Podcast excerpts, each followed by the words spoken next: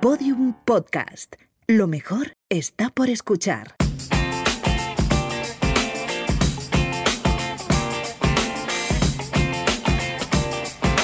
Mañana empiezo. Temporada 5.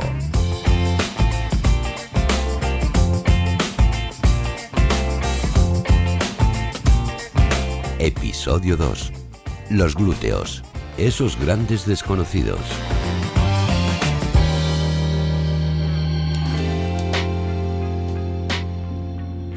Cabrona. La hemos operado dos veces, no tiene mucha suerte la pobre. ¿Puedes, ¿Puedes no mover el culo cuando me hablas? ¿Pero cómo es posible ese culo? Pero si es que no puede ser. Y lo mejor de todo es que dicen que es natural. Venga, hombre, sí, claro. Pero ¿quién se cree eso? Pero vamos a ver, sobre todo, ¿para qué lo quieres si es que no te, no, no te puedes ni sentar? Uy, de verdad, madre mía. Uy, esto lo tiene que ver Ani, que ahora está obsesionada con lo de sacar culo. ¿Sacar culo? Vamos, toda la vida queriendo tener menos culo y ahora resulta que es que nos matamos para tener más. Si es que, madre mía. Uf, madre mía. Ani, pon el programa de las Kardashian y dime si esto te parece un culo normal. Pero ¿cómo vas a conseguir eso con ejercicio, alma de cántaro? Si es que ahí hay más bisturí. Sí, sí, con ejercicio, menudo ejercicio. Además, yo tampoco creo que sea bueno pasar de no mover un dedo a de repente cuatro días por semana haciendo ejercicios de culo. De culo nada más. Culo y culo. Uf, qué manía con el culo, madre mía, de verdad. A ver. Madre mía, pero si es que hay miles de ejercicios y de historias. Hombre, esto igual mal no me venía a mí, ¿eh?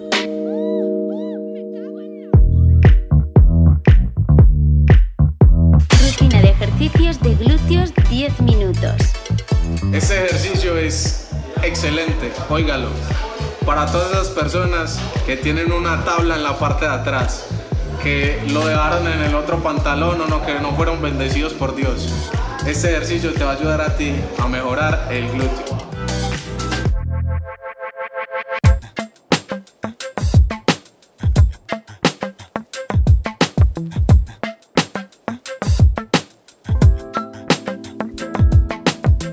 Los glúteos. ¿Pero qué son exactamente? Los glúteos son un grupo muscular que está compuesto por tres músculos, el glúteo mayor, el glúteo medio y el glúteo menor. Aunque desde el punto de vista estético, al que se suele referir la gente cuando hablamos de glúteo es al glúteo mayor, puesto que los otros dos son más pequeños. Sara Tavares es autora del libro Entrena bien, vive mejor y es directora de Performa Entrenadores.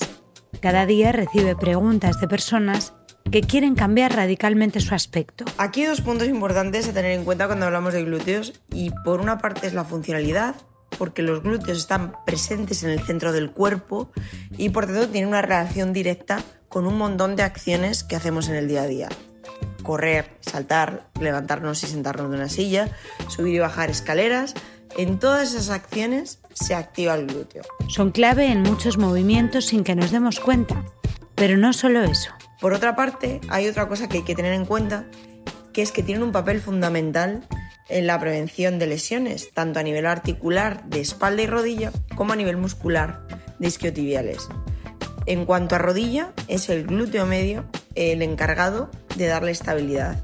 Hay un entrenador que a mí me gusta muchísimo, que es Michael Boyle, que dice que una gran parte de las lesiones de isquiotibiales pueden venir causadas por una falta de fuerza en el glúteo que acaba llevando a los isquios a realizar un trabajo excesivo en la extensión de cadera. Dicho lo cual, deberíamos saber un poco más si nos proponemos cambiar el aspecto de nuestros glúteos. Bueno, yo creo que muchas veces el, el problema está ahí, ¿no? En el concepto que, que tengamos cada uno de cambio. Podemos querer un cambio de hábitos simplemente, vivir mejor, levantarnos del sillón, sentirnos mejor con nosotros mismos, subir una escalera y no ahogarnos, o podemos querer cambiar una parte de nuestro cuerpo. Eso implicaría querer cambiarnos a nosotros. Es muy diferente, ¿no? Yo creo que el problema reside ahí, en querer ser otro.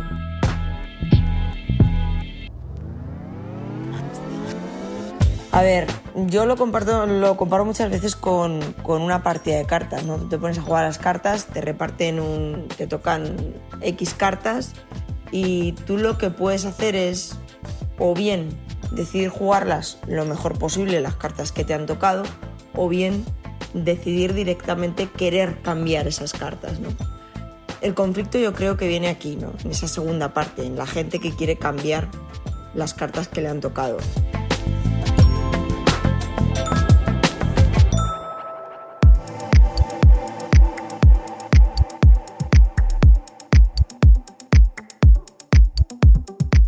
Entonces, ¿se puede trabajar el glúteo de forma aislada para cambiar su aspecto? Bueno, pues por poder se puede. Otra cosa es si sería posible hacerlo crecer en la magnitud suficiente para ver un cambio sustancial, a lo que habría que añadir que una mujer tiene menos capacidad para desarrollar masa muscular que un hombre en términos absolutos. ¿Y por dónde empezamos? Lo primero, mm, la finalidad de todo entrenamiento yo creo que debe ser prevenir lesiones, ¿no? evitar lesiones. Y yo creo que esto se hace entrenando bien y evitando errores a la hora de entrenar. El error más común que yo he visto a la hora de entrenar glúteo es no fijar la columna lumbar en posición neutra. Muchas veces vemos a gente realizando supuestamente extensiones de cadera, pero si nos fijamos bien en lo que están realizando, están realizando flexión y extensión lumbar hay que intentar ser capaces cuando entrenemos esta zona de fijar la espalda en posición neutra y que únicamente se mueva la cadera. Nota mental, hacer los ejercicios de forma correcta y a ser posible aprender a hacerlos con supervisión profesional. Vamos con los ejercicios, ejercicios que se me ocurren y que pueden ser una buena opción para trabajar el glúteo. Bueno, el primero, ya lo he dicho antes, sería el trabajo de masaje miofascial de glúteo y después de movilidad, ¿no? Vamos a empezar por ahí. Después, por ejemplo, puede ser un, buen trabajo de glúteo hacer Monster Walk, que son ejercicios que se realizan con mini bands, que son unas bandas elásticas pequeñitas que podemos colocarnos entre los tobillos y por encima de las rodillas y daríamos unos pasitos laterales con ellas.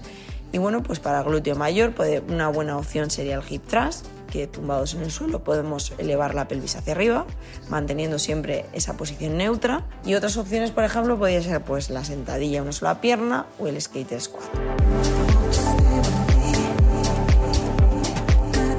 Otro punto importante a la hora de entrenar glúteos. Me gustan más los ejercicios una sola pierna. ¿Por qué? Bueno, pues yo creo que esto debería de ser el objetivo final, ¿no? El trabajo una sola pierna, porque es mucho más similar a cómo nos movemos en el día a día. Nos vamos primero con una pierna y luego con otra, no vamos dando saltos con las dos piernas juntitas como los canguros. Además, el trabajo con una sola pierna supone una mayor activación del glúteo medio, dado que supone un mayor trabajo de estabilidad muscular si no quieres perder el equilibrio.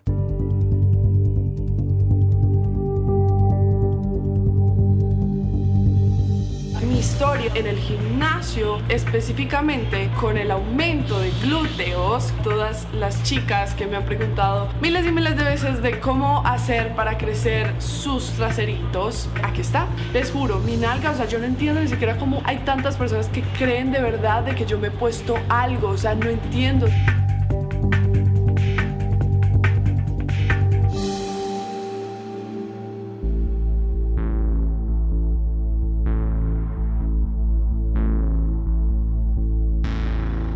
Venden que tenemos que tener un glúteo X de X manera, con X forma, para poder ser felices. Ese mensaje cala y nos causa insatisfacción y esa insatisfacción pues a veces nos genera frustración y movidos por esa frustración pues nos lleva a tomar decisiones como puede ser por ejemplo operarse para cambiar los glúteos. Bueno, yo soy partidaria de aceptar las cartas que me han tocado la partida. Yo las acepto. No las quiero cambiar. Pero ojo, que las acepte no implica que no quiera jugarlas de la mejor manera posible. Yo creo que entrar en un quirófano entraña unos riesgos. Y yo personalmente, si no es por motivos de salud, yo no entraría en un quirófano. Pero por supuesto respeto a todas las personas que lo hacen. Las redes sociales están llenas de imágenes de antes y después culos planos versus culos respingones. ¿Qué detrás?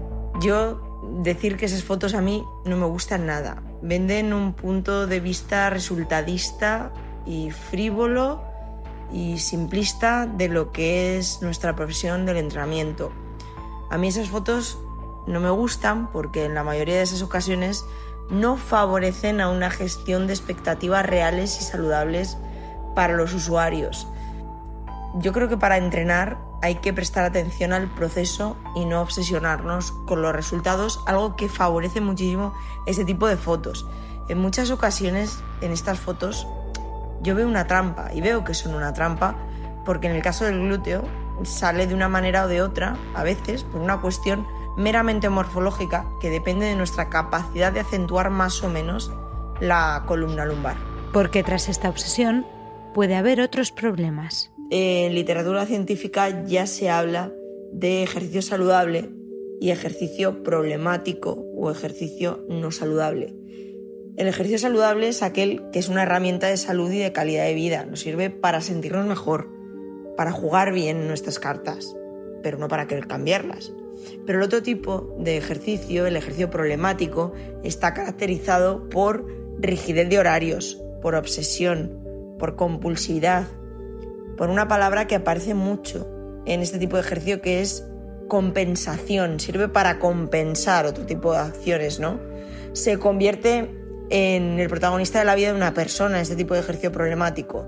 Ese es el tipo de ejercicio en el que se busca cambiar las cartas que nos han tocado. Y esto puede ser un indicativo de que haya otras patologías detrás. Hay patologías que pueden llegar a poner en riesgo la salud. Bueno, sobre si hay algún riesgo entre la asociación entre ejercicio físico y los objetivos muy estéticos concretos, ¿no? Y si se puede derivar en una conducta peligrosa, bueno, por poder se puede, ¿no? Ahí está la vigorexia, que es un trastorno psicológico que se caracteriza por la práctica de ejercicio y la obsesión por ganar masa muscular. Los psicólogos lo pueden explicar muchísimo mejor que yo, pero las personas que padecen este trastorno se ven a sí mismos como personas débiles y poco musculadas, lo que muchas veces les impulsa a pasar muchas horas en el gimnasio y a entrenar mucho. También hay otras enfermedades mentales vinculadas al ejercicio físico no saludable o problemático del que os estaba hablando antes. Ya hay estudios importantes que vinculan a enfermedades mentales como es la anorexia nerviosa y la bulimia con, patrones de ejercicio físico no saludables. De hecho, apuntan que el 80% de los pacientes con anorexia nerviosa y el 55% de los pacientes con bulimia se vinculan a este tipo de ejercicio problemático o no saludable. En el año 2013 se estrenó el documental Vigor con el fin de mostrar el lado más oscuro del culto al cuerpo, a través de la voz de tres chicos jóvenes, descubrimos esta enfermedad cada vez más frecuente que se empieza a comparar ya con trastornos como la anorexia o la bulimia.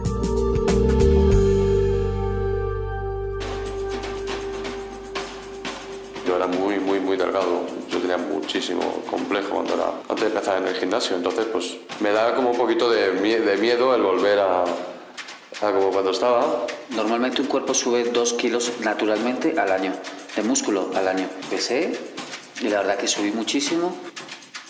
Obtienes una mejora física y luego pues llegas como a una meseta.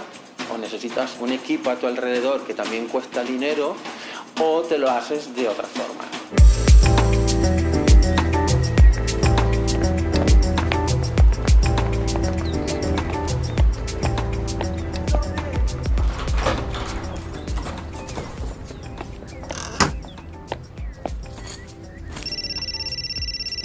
Hola Ana, ¿viste lo que te mandé?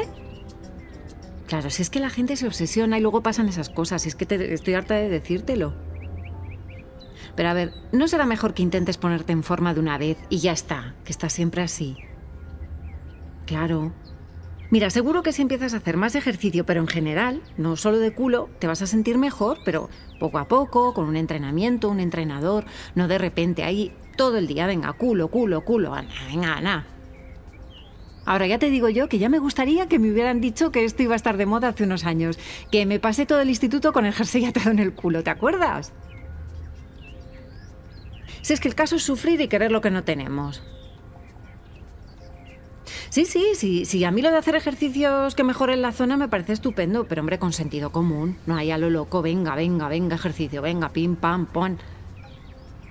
Claro que es bueno, Ana, pero si se hace con cabeza, que es que a ti cuando te da por algo, hija mía, es que, es que te pones loca. Venga, si no vas a ponerte en plan loca, me voy contigo. Y además así vamos juntas y nos reímos, nos lo pasamos mejor. Que sí, que sí, que mañana empiezo.